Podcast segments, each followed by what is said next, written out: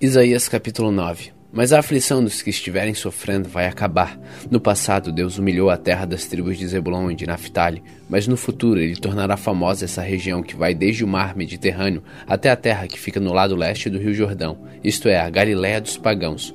O povo que andava na escuridão viu uma forte luz. A luz brilhou sobre os que viviam nas trevas. Tu, ó Deus, aumentaste esse povo e lhe deste muita felicidade. Eles se alegraram pelo que tens feito, como se alegram os que fizeram as colheitas, ou como os que repartem as riquezas tomadas na guerra.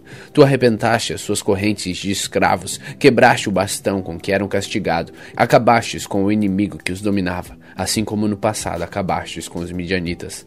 As botas barulhentas dos soldados e todas as suas roupas sujas de sangue serão completamente destruídas pelo fogo, pois já nasceu uma criança. Deus nos mandou um menino, que será o nosso rei. Ele será chamado de Conselheiro, Maravilhoso, Deus poderoso, Pai eterno, Príncipe da paz. Ele será descendente do rei Davi. O seu poder como rei crescerá e haverá paz em todo o seu reino. As bases do seu governo serão a justiça e o direito desde o começo e para sempre. No seu grande amor, o Senhor Todo-Poderoso fará com que tudo isso aconteça. Deus anuncia que vai castigar o povo de Israel, os descendentes de Jacó. Todo o povo de Israel e todos os moradores de Samaria sabem o que ele vai fazer. Orgulhosos e vaidosos, eles dizem: Caíram as casas feitas de tijolos, mas nós a construiremos de novo com pedras. As vigas de madeira de figueira brava foram cortadas, mas agora vamos usar vigas de cedro. Por isso o Senhor atiça os inimigos deles e manda que os ataquem. A Síria a leste, a Filisteia a oeste abriram a sua boca para devorar o povo de Israel. Mesmo assim, a ira de Deus não passou. A sua mão continua levantada para castigar. O Senhor Todo-Poderoso castigou seu povo, mas eles não se arrependeram, não voltaram para Deus. Portanto, num dia só, o Senhor vai cortar a cabeça e o rabo do reino de Israel, como se faz com um animal. Vai derrubar as palmeiras e os juncos. Os mais velhos e os mais respeitados são a cabeça. Os profetas que anunciam mentiras são o rabo. As autoridades guiaram o povo por caminhos errados, e por isso o povo anda perdido. Portanto, o Senhor não terá pena dos jovens, nem terá compaixão dos órfãos e das viúvas, pois ninguém crê em Deus. Todos são maus e falam tolices. Mesmo assim, a ira de Deus não passou. A sua mão continua levantada para castigar. A maldade do povo queima como o fogo que destrói o mato e os espinheiros. É como um incêndio na floresta que faz subir nuvens de fumaça. O Senhor Todo-Poderoso está irado, e por isso a terra está sendo queimada e o povo está sendo destruído. Ninguém tem pena dos outros. Comem até a carne dos seus próprios filhos, cada um devora a comida que consegue arranjar, mas assim mesmo continua com fome.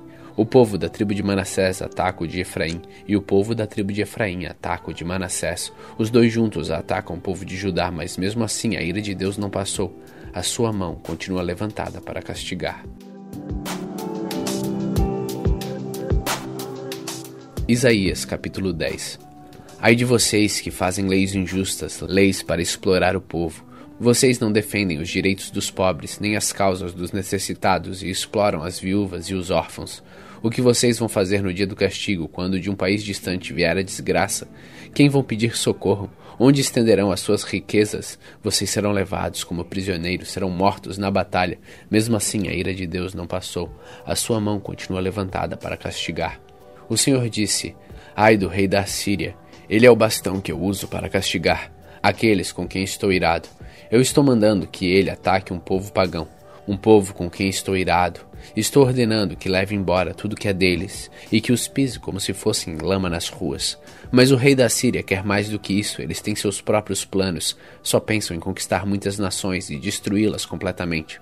Ele diz: Todos os meus comandantes são reis, tenho conquistado muitas cidades. Caune, Carquenes, Ramate e Arpade, e também conquistei Samaria e Damasco. Já derrotei reino pagãos, onde o povo adorava muitos ídolos, mais ídolos do que há em Jerusalém ou em Samaria. Já destruí Samaria e os seus ídolos, e farei o mesmo com Jerusalém e com seus ídolos. Quando o Senhor terminar tudo o que está planejando fazer no Monte Sião e em Jerusalém, então ele vai castigar o rei da Síria, aquele homem orgulhoso e vaidoso. Pois o rei diz: Fiz tudo isso com a minha própria força e com a minha sabedoria, pois sou inteligente. Mudei de lugar as fronteiras dos países e fiquei com todas as suas riquezas, como se fosse um touro, eu pisei nos seus moradores. Eu levei comigo as riquezas das outras nações, como alguém que tira ovos de um ninho abandonado. Não houve ninguém que batesse as asas, ninguém que desse um pio. Mas será que o machado pensa que é mais importante do que o homem que o usa? Ou será que a serra imagina que vale mais do que a pessoa que serra com ela? Será que um bastão, um simples pedaço de madeira, é capaz de levantar um homem? Por isso, Senhor, o Deus Todo-Poderoso, enviará contra os fortes soldados assírios uma doença que os deixará sem forças. Mandará uma febre que, como um fogo, queimará os corpos deles.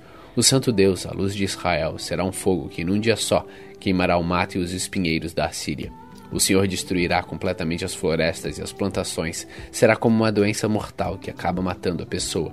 As árvores que sobrarem serão tão poucas que até uma criança será capaz de contá-las.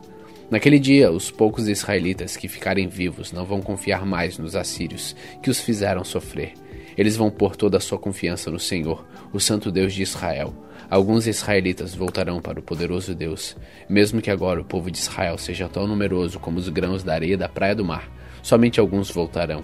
Deus já decidiu destruir o seu povo. A justiça virá como se fosse uma enchente. Pois o Senhor, o Deus Todo-Poderoso, decidiu destruir este país inteiro. Ele fará o que decidiu fazer.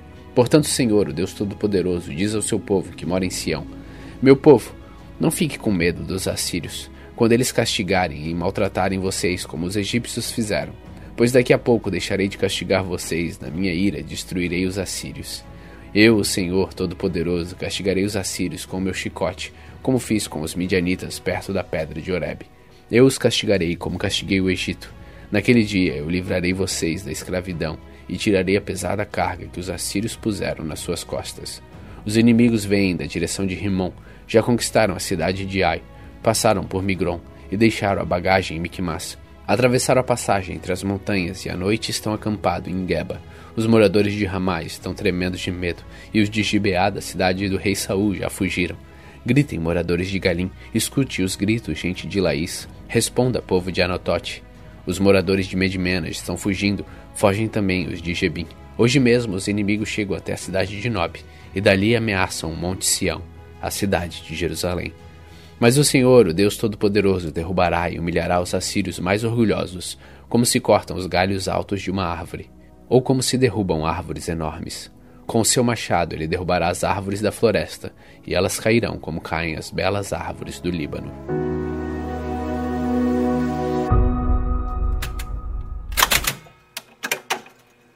Salmos 75 Nós te damos graças, ó Deus, nós te damos graças. Anunciamos a tua grandeza e contamos as coisas maravilhosas que tens feito. Deus diz: Eu marquei um tempo certo para o julgamento e julgarei com justiça, ainda que a terra trema e todos os moradores estremeçam. Eu manterei firmes as suas bases.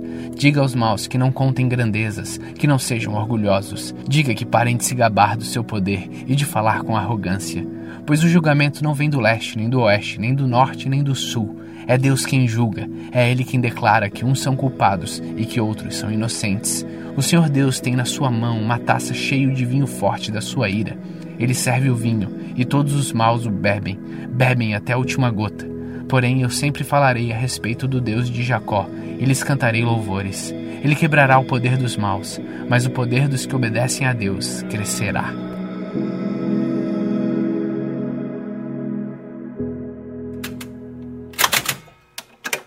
João capítulo 17 Depois de dizer essas coisas, Jesus olhou para o céu e disse: Pai, chegou a hora. Revela a natureza divina do teu filho, a fim de que ele revele a tua natureza gloriosa. Pois tens dado ao filho autoridade sobre todos os seres humanos, para que ele dê a vida eterna a todos os que lhe deste. E a vida eterna é esta: que eles conheçam a ti, que és o único Deus verdadeiro, e conheçam também Jesus Cristo, que enviaste ao mundo. Eu revelei no mundo a tua natureza gloriosa, terminando assim o trabalho que me deste para fazer. E agora, Pai, dá-me na tua presença a mesma grandeza divina que eu tinha contigo antes de o mundo existir. Eu mostrei quem tu és para aqueles que tirastes do mundo e me deste. Eles eram teus, e tu os destes para mim. Eles têm obedecido a tua mensagem, e agora sabem que tudo o que tens me dado vem de ti pois eu lhes entreguei a mensagem que tu me destes, e eles a receberam, e ficaram sabendo que é verdade, que eu vim de ti, e creram que tu me enviastes. Eu peço em favor deles, não peço em favor do mundo, mas por aqueles que me destes, pois são teus. Tudo que é meu é teu, e tudo que é teu é meu, e a minha natureza divina se revela por meio daqueles que me deste. Agora estou indo para perto de ti. Eles continuam no mundo, mas eu não estou mais no mundo. Pai Santo, pelo poder do teu nome, o nome que me destes. Guarda-os para que sejam um, assim como tu e eu somos um. Quando estava com eles no mundo, eu os guardava pelo poder do teu nome, o mesmo nome que me deste. Tomei conta deles e nenhum se perdeu, a não ser aquele que já ia se perder para que se cumprisse o que as Escrituras Sagradas dizem. E agora eu estou indo para perto de ti, mas digo isso enquanto estou no mundo para que o coração deles fique cheio da minha alegria. Eu lhes dei a tua mensagem, mas o mundo ficou com ódio deles, porque eles não são do mundo, como eu também não sou. Não peço que os tires do mundo, mas que os guardes do maligno. Assim como eu não sou do mundo, eles também não são. Que eles sejam teus por meio da verdade. A tua palavra é a verdade. Assim como tu me enviastes ao mundo, eu também os enviei. Em favor deles, eu me entrego completamente a ti. Faço isso para que, de fato, eles também sejam completamente teus. Não peço somente por eles, mas também em favor das pessoas que vão crer em mim por meio da mensagem deles. E peço que todos sejam um.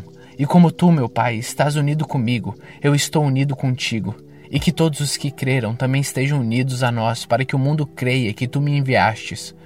A natureza divina que tu me destes eu repartir com eles, a fim de que possam ser um, assim como tu e eu somos um. Eu estou unido com eles, e tu estás unido comigo, para que eles sejam completamente unidos, a fim de que o mundo saiba que me enviastes e que amas os meus seguidores como também me amas. Pai, eu quero que, onde eu estiver, aqueles que me destes estejam comigo, a fim de que vejam a minha natureza divina, que tu me destes, pois me amastes antes da criação do mundo. Pai justo, o mundo não te conhece, mas eu te conheço, e aqueles que me destes sabem que tu me enviastes. Eu fiz com que eles te conheçam e continuarei a fazer isso para que o amor que tens por mim esteja neles e para que eu também esteja unido com eles.